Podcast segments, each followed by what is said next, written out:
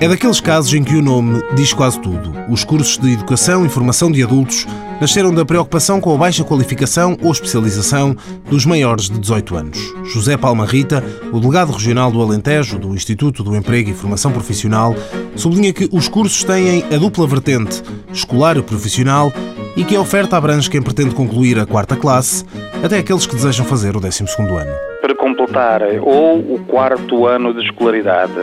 ou o sexto, ou o nono ano de escolaridade, tanto que será o desejável, portanto o nível básico, ou então o décimo segundo ano de escolaridade, isto é, o nível secundário. E ao mesmo tempo, para além desta componente escolar e desta certificação, têm também,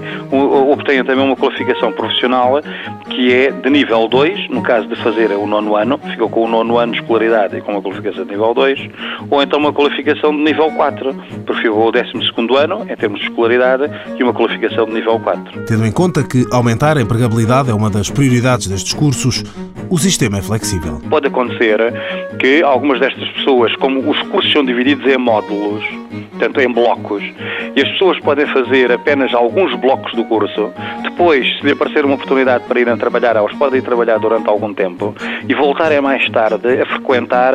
o curso para eh, completar os restantes módulos. Quando tiveram os módulos todos, então obtêm o certificado. Portanto, são percursos bastante flexíveis e ajustados um pouco também ao percurso de vida das próprias pessoas. Os cursos de educação e formação de adultos privilegiam as áreas de formação que tenham maior hipótese de sucesso no mercado de trabalho e isto também tendo em conta a área geográfica onde esses cursos são ministrados.